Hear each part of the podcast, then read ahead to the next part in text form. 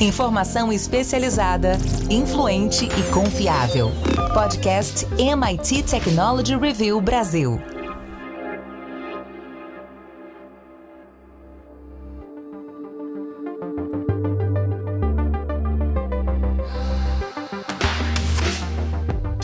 Olá, sou André Miceli e esse é mais um podcast da MIT Technology Review Brasil. Hoje eu, Rafael Coimbra e Carlos Aros vamos falar sobre as mentes das máquinas e o grande enigma que vem se tornando a consciência, a possibilidade de consciência da inteligência artificial. Tem filósofos, cientistas cognitivos, engenheiros, enfim, muita gente tentando entender o que seria necessário para que a IA se tornasse consciente, ou para que ela se torne consciente. Nós, por aqui, vamos ajudar nesse processo de reflexão. A gente quer ouvir a sua opinião também. Comenta nas nossas redes sociais, nos posts desse podcast, de que forma a inteligência artificial pode se tornar consciente. Antes da gente começar, eu quero dizer que esse podcast é um oferecimento do SAIS líder em Analytics, e também te convidar para entrar para nossa comunidade lá em www.mittechreview.com.br barra assine. Aliás, nossa edição mais recente fala sobre um tópico parecido, sobre a inteligência no geral e, claro, toca no tema da inteligência artificial. Rafa, essa evolução extremamente rápida da inteligência artificial, a gente tem presenciado uma aceleração cada vez maior, tem trazido reflexões e possibilidades importantes.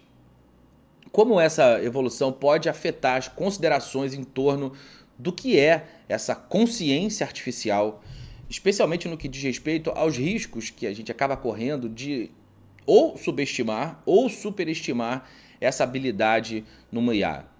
A grande questão, André, primeiro é que a gente não tem nem ainda entendimento completo, nem, nem perto disso, do que é a consciência humana. Ainda tem uma discussão prévia a essa, que é o que faz de nós, humanos, consciente, que é um conceito diferente de senciente, que é um conceito diferente de inteligente. Só por aí a gente já vê o, o mar caudaloso de conceitos para que se defina o que são uh, o que se passa na nossa mente. Quando a gente vai para a máquina, isso é ainda mais complicado, porque a gente está aqui usando uma linguagem humana, todo mundo que está nos ouvindo está entendendo de certa forma o que a gente está falando, eu consigo, a partir de perguntas e respostas, ter uma noção do que se passa dentro da mente de cada um de nós aqui, porque eu também passo por esse processo.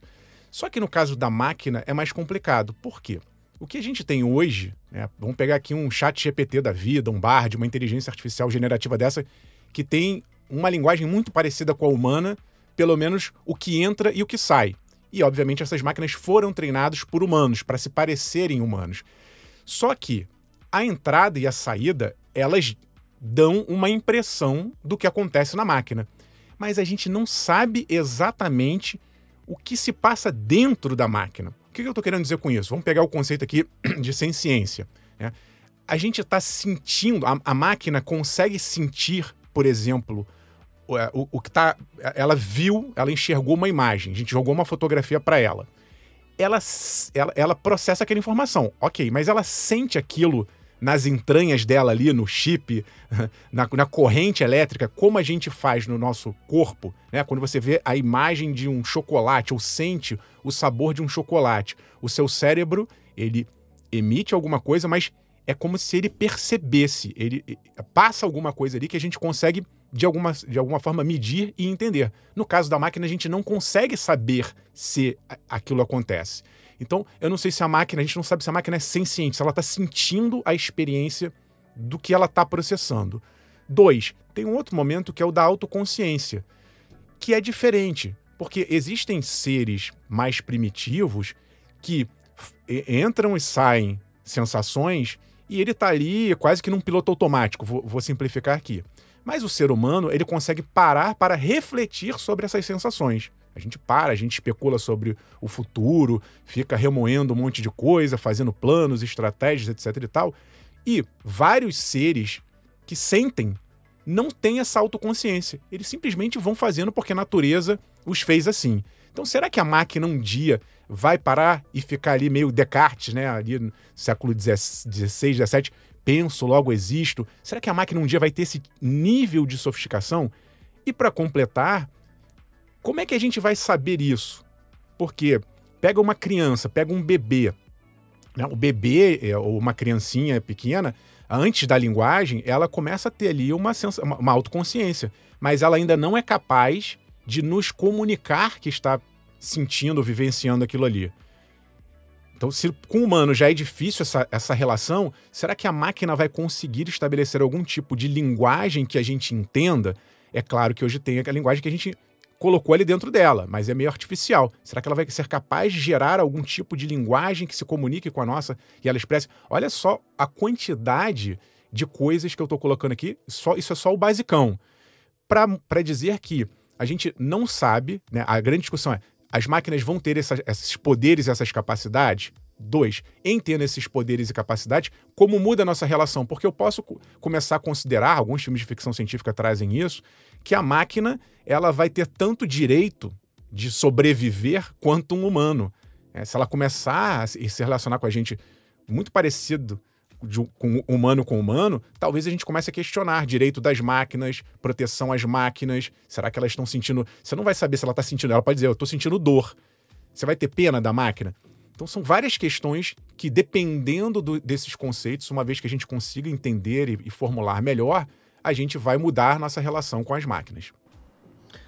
Aros, nesse processo de mudança da relação com as máquinas e do entendimento sobre essa questão, alguns teóricos sobre a natureza da consciência, como por exemplo os pesquisadores Liad Mudrik, é, David Chalmers, têm sido utilizados no sentido de contribuir para o desenvolvimento dos testes, os, os testes que vão sendo desenvolvidos e aplicados para avaliar a consciência em inteligências artificiais.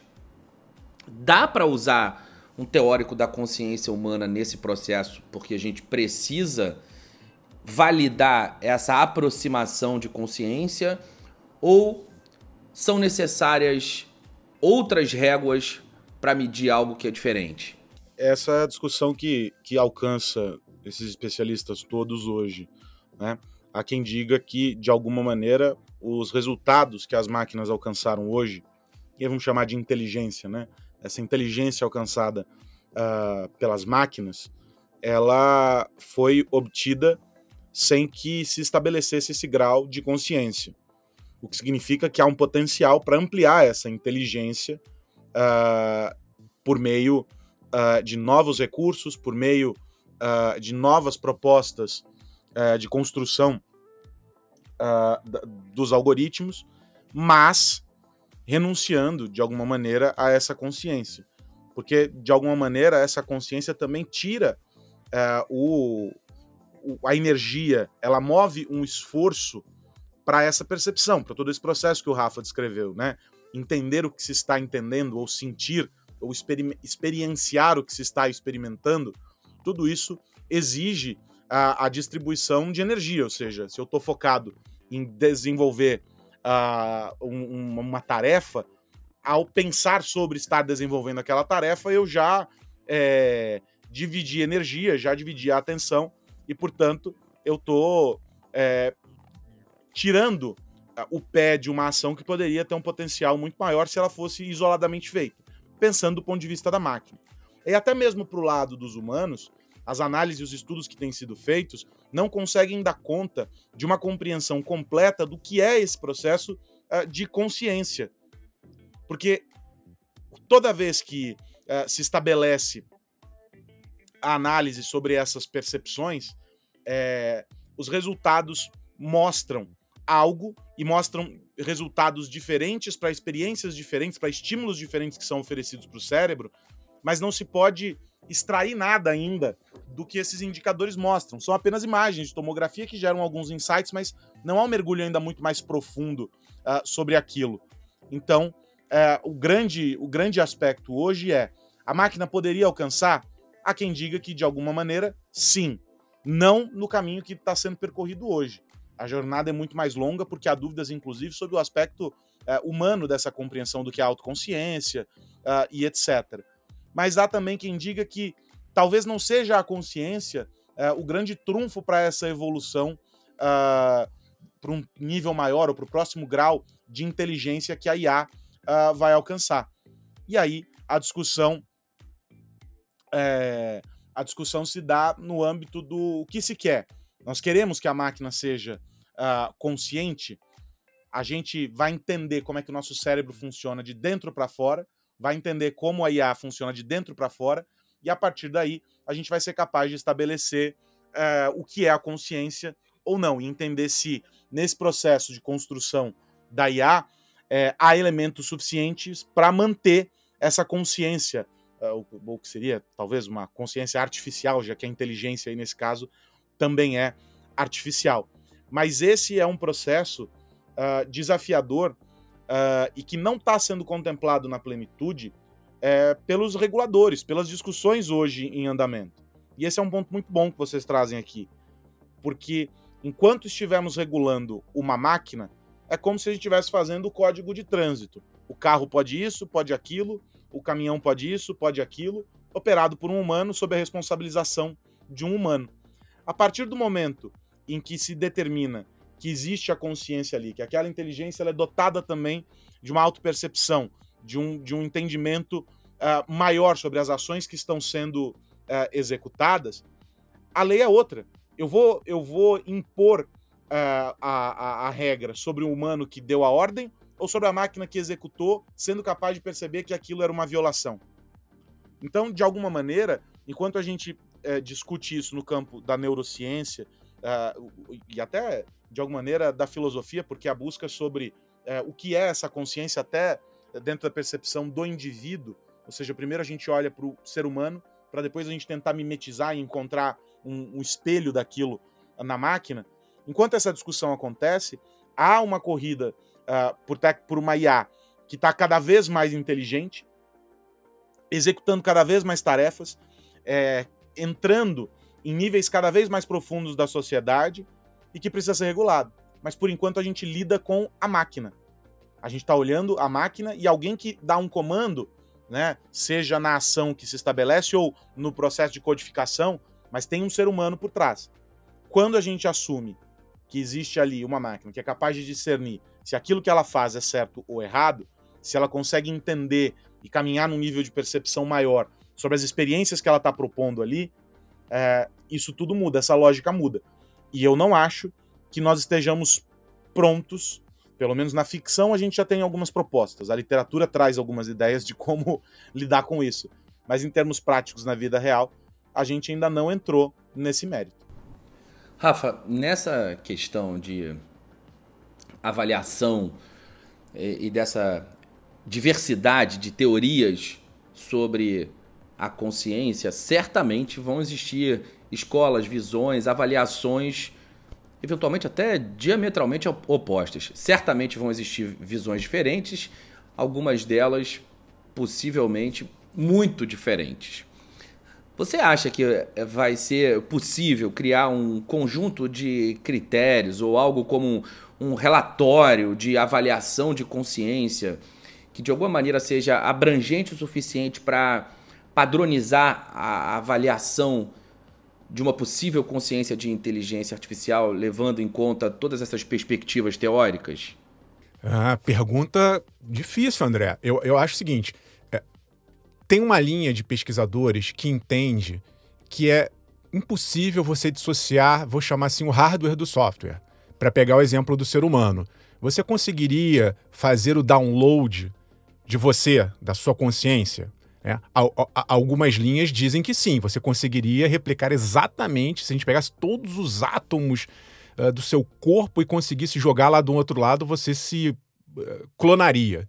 E há quem diga que isso é impossível, que uma vez que você mexe com a estrutura do hardware, seja você desmontando você para depois montar, ou é, tentando pegar só uma parte do que seria essa sua consciência e transportando para um outro ambiente, isso seria impossível. Né? Ou seja, resumindo aqui, o, o, físico está ligado à consciência ou, os seus derivados. Então não daria para essa corrente, isso seria impossível.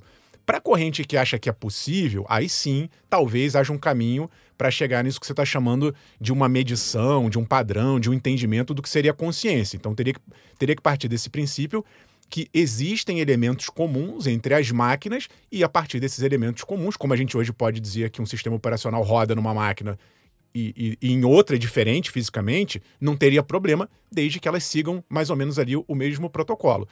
A grande questão, André, para mim, é, é, que talvez isso não seja tão importante quanto.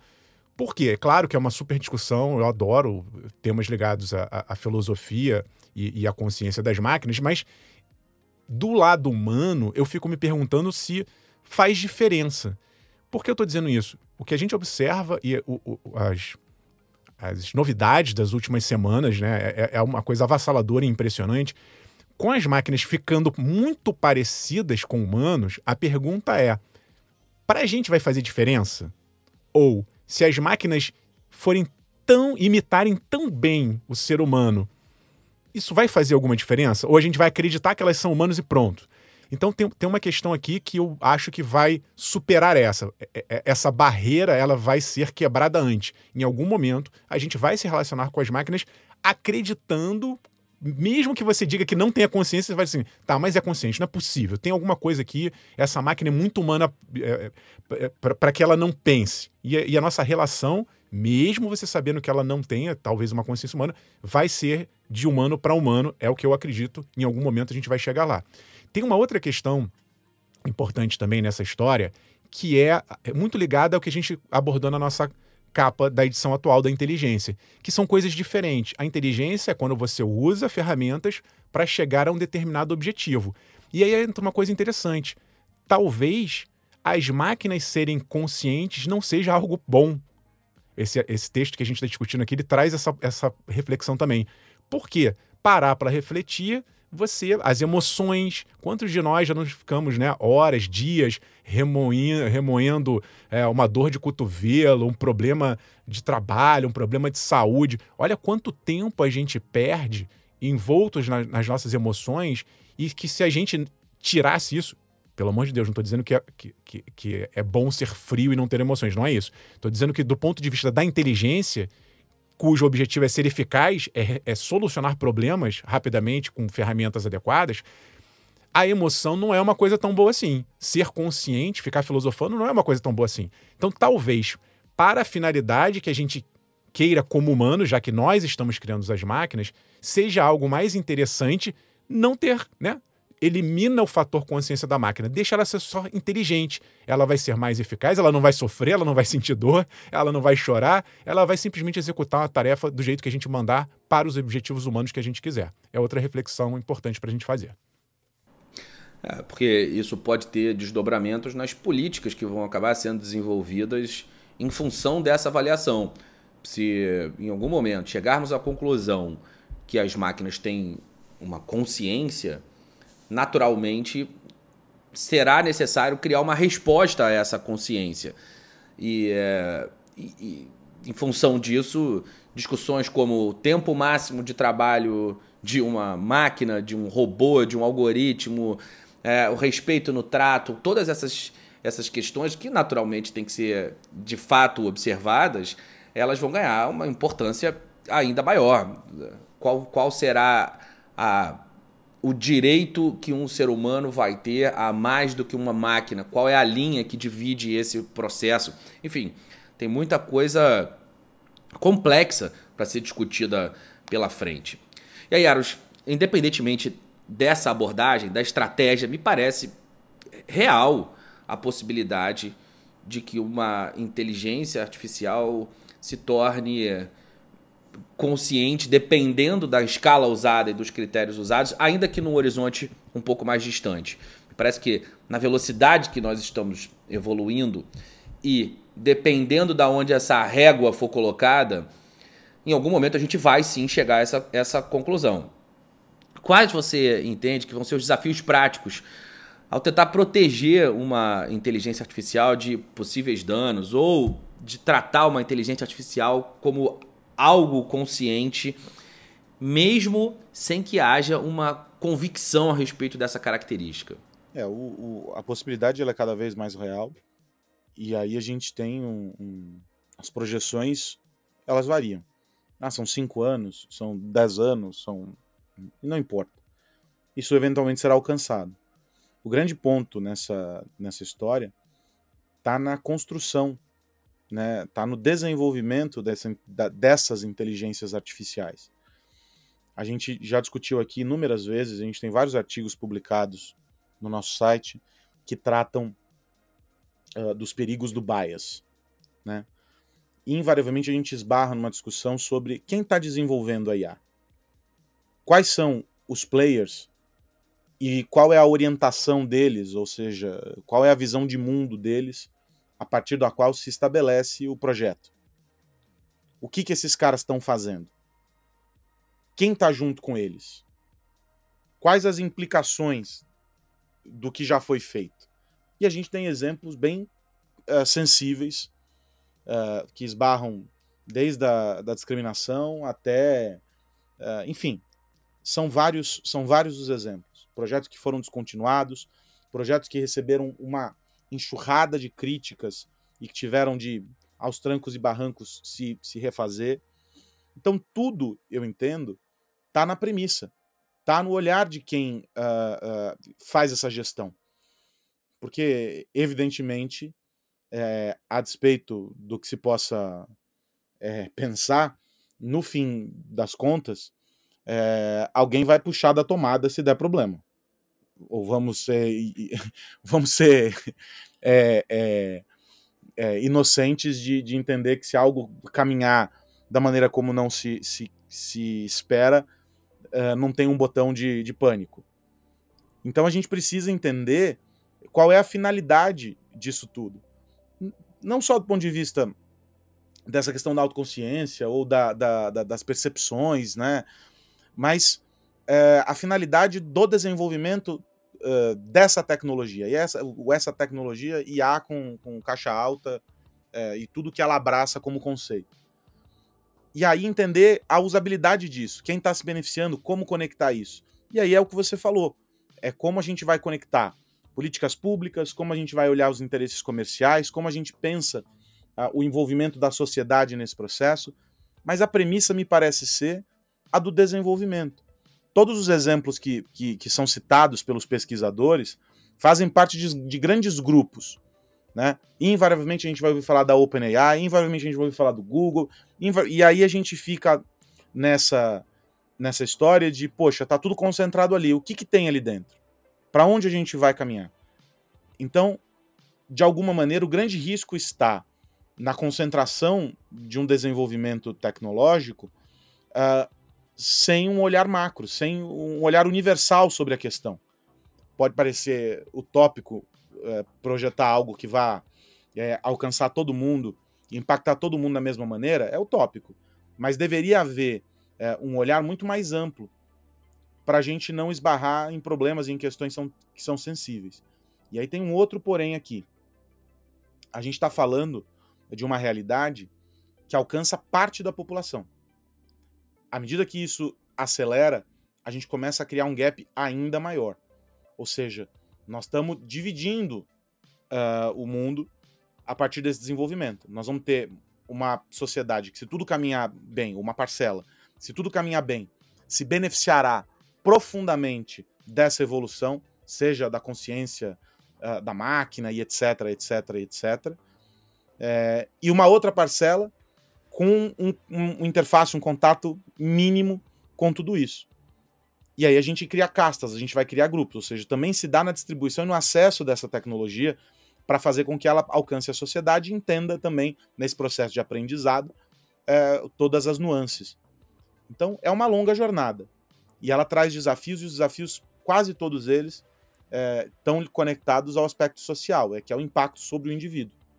E isso precisa ser pensado pelas pessoas, fora desses grandes núcleos de pesquisa, pelas pessoas que estão dentro desses grandes núcleos de pesquisa, pelos reguladores. Ou seja, é uma, uma longa discussão. Eu talvez seja hoje tenha acordado num dia um tanto quanto pessimista, Estou vendo o, os copos todos meio vazios. Mas eu não acho que nós, hoje, é, novembro de 2023, estejamos maduros para essa conversa. É, eu também não acho, mas é um, é um tema inevitável, assim como a própria evolução. E é, eu tenho a sensação de que ainda falaremos muito sobre esse assunto aqui. É fascinante entender e observar como essas questões vão, vão mudando. Olhando a 70, 60 anos atrás, com o início para o início dessa história, os testes de Turing, a, a computação pessoal, a, a, computação quântica evoluindo em, em, paralelo e agora toda essa discussão de inteligência artificial e consciência artificial é realmente um, um nível de complexidade que vai se adicionando à, à, à discussão que é, é, é, é inevitável que essa reflexão seja feita para que a gente dê os próximos passos de uma forma inteligente acima de tudo. O que mais você precisa saber? É isso. Vamos virar a chave. E aí eu pergunto pro Rafa Coimbra. Rafa, no que você vai ficar de olho essa semana? André, essa semana estou de olho no Web Summit, um dos maiores eventos de tecnologia, inovação, negócios do mundo. Acontece em Lisboa. Nós da MIT Technology Review Brasil estaremos acompanhando o evento no local, estaremos em Lisboa. A gente está gravando aqui pouco tempo antes de embarcar. E é um evento que tem uma magnitude absurda, né? São esperados cerca de 70 mil participantes de 160 países tem uma pegada muito forte de startups. Então, 2.600 startups, é um recorde de startups participantes no evento esse ano, com um detalhe muito legal, mais ou menos ali 30% dessas startups têm como fundadores mulheres. Isso é um, é, um, é, um, é um feito também importante, inédito, vai ter uma representação muito forte das mulheres nesse mercado que ainda é muito concentrado uh, por homens então vai ter discussão, vai ter é, uma, rodadas de investimento, vai ter pitch. A gente vai estar tá acompanhando essa parte, não só das pequenas, também das grandes empresas. Vou dar um exemplo aqui: o Kuo Zhang, que é o CEO da Alibaba.com, vai estar tá lá palestrando. Vai ter uma parte muito interessante também sobre inteligência artificial, é claro, ligada a temas, inclusive, discutidos aqui pela gente hoje. E aí, vou citar aqui dois exemplos, né? Vai estar tá o Jim Wales, o, o fundador da Wikipedia, vai estar falando sobre inteligência artificial. A CEO do Signal, a Meredith Whittaker, também estará falando sobre A. E para fechar, um destaque aqui interessante de, ter, de, de, eixos, vai ter muita discussão sobre sustentabilidade, transição energética, grandes empresas de energia vão estar presentes lá. Tem uh, a, a Melanie Nakagawa, que é a chefe de sustentabilidade da Microsoft. Eu acho que vai ser um, um super evento com questões super atuais com essa pegada de mercado. Quem está metendo a mão na massa, quem está fazendo, desde grandes empresas a quem está chegando agora, querendo inovar, querendo empreender. E nós estaremos acompanhando tudo de perto e relatando os destaques ao longo dessa semana nas nossas redes sociais. E você, Carlos Aros? Eu estou ainda debruçado sobre os números da PNAD, né, Pesquisa Nacional por Amostra de Domicílios, e que versam sobre tecnologia referente ao ano passado. O IBGE começou a divulgar é, os dados e algumas coisas chamam atenção. Por exemplo, o fato de que ainda há alguns milhões, quase 6 milhões, mais de 6 milhões de, de casas que não têm internet é, aqui no Brasil. E o motivo para isso, majoritariamente, é o fato de que nenhum morador sabia usar a internet. É, outros dados são interessantes, como, por exemplo, o crescimento da banda larga, a presença cada vez maior uh, do, uh, do, do, da banda larga nos domicílios, então hoje já alcança, nos que têm internet, evidentemente, já alcança quase 100% dos lares, uh, e isso é bem interessante. no Nordeste, eh, a gente tem eh, uma, uma, uma situação diferente em relação à banda larga móvel, isso altera bastante. Mas um dado que eu queria ressaltar aqui é, e que eu sempre acompanho ano contra ano, é o do número de idosos usando a internet. É, as pessoas com mais de 60 anos, né, com 60 anos ou mais, que utilizam a internet, uh, esse número saltou de 24% em 2016 para 62% em 2022. E isso é muito importante. É o tipo de inclusão que a gente discute. São pessoas que estão ativas, porque cada vez mais a expectativa uh, de vida e a qualidade de vida aumentam. Uh, há implicações na quantidade de pessoas com 60 anos ou mais também no mercado de trabalho que precisam estar uh, conectadas, atualizadas, ligadas a esse, a esse mundo. Uh, essas pessoas uh, passam a interagir, isso reduz distanciamento, isso, enfim, cria um sem número de possibilidades e, e se conecta com outras iniciativas para aumentar a qualidade de vida. Uh, esse é um público também com potencial de consumo, que significa uh, que são pessoas que entram uh, na internet e passam a fazer parte de um ecossistema consumidor. As marcas passam a ter que olhar para esse, esse grupo, para esse nicho, para essa comunidade e oferecer respostas e tentar conectar-se a eles. Mas também há outro lado. A gente olha os números das ameaças cibernéticas e a gente vê uh, o quanto os idosos estão vulneráveis dentro uh, do, do, do, todo. isso se deve ao fato de que eles entram sem terem tido um contato prévio, sem terem sido preparados para essa realidade. Então, se já é difícil para alguém que nasceu conectado, para quem teve que fazer a transição para uma vida conectada, entender riscos, entender os perigos, é mais difícil. E esse tem que ser um olhar uh, de, de, de, de, usabilidade das plataformas para entender também como proteger. A gente viu o uso da engenharia social altamente é, aplicado a esse grupo de pessoas justamente porque ali estava a maior chance de êxito. O Pix foi uma festa com as pessoas com mais de 60 anos, golpe de boleto uh, e afins.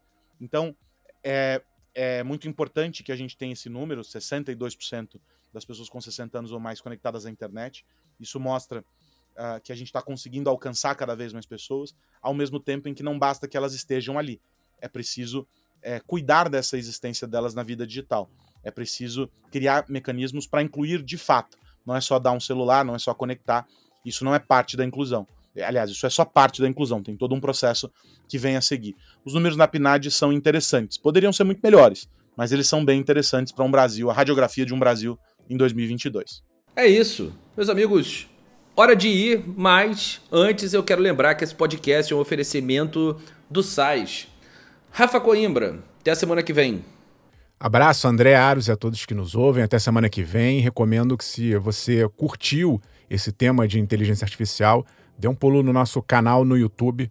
Essa semana a gente está falando ali de três, só três grandes novi novidades que apareceram essa semana no campo da inteligência artificial e que prometem mudar aí os rumos desse campo. Até semana que vem. Carlos Aros, a gente se encontra na próxima semana. A gente estará aqui juntos neste podcast na semana que vem, mas o convite para que você esteja conectado a nós, você que nos ouve, esteja conectado a nós ao longo de todos os dias, não só enquanto aguarda o próximo episódio. É só acessar o nosso site, é só acessar MIT Tech Review BR nas redes sociais e ficar ligado em tudo que a gente produz. Tem muita informação, tem muita análise todo dia, o tempo todo. E a gente se encontra aqui na semana que vem. Um grande abraço para você, André Miceli, para o Rafa e para quem nos acompanha. É isso, semana que vem tem mais podcast da MIT Technology Review Brasil aqui para a gente falar sobre tecnologia, negócios e sociedade. Um grande abraço para você que nos ouve e até lá. Você ouviu o podcast MIT Technology Review Brasil, apresentado por Tech Institute.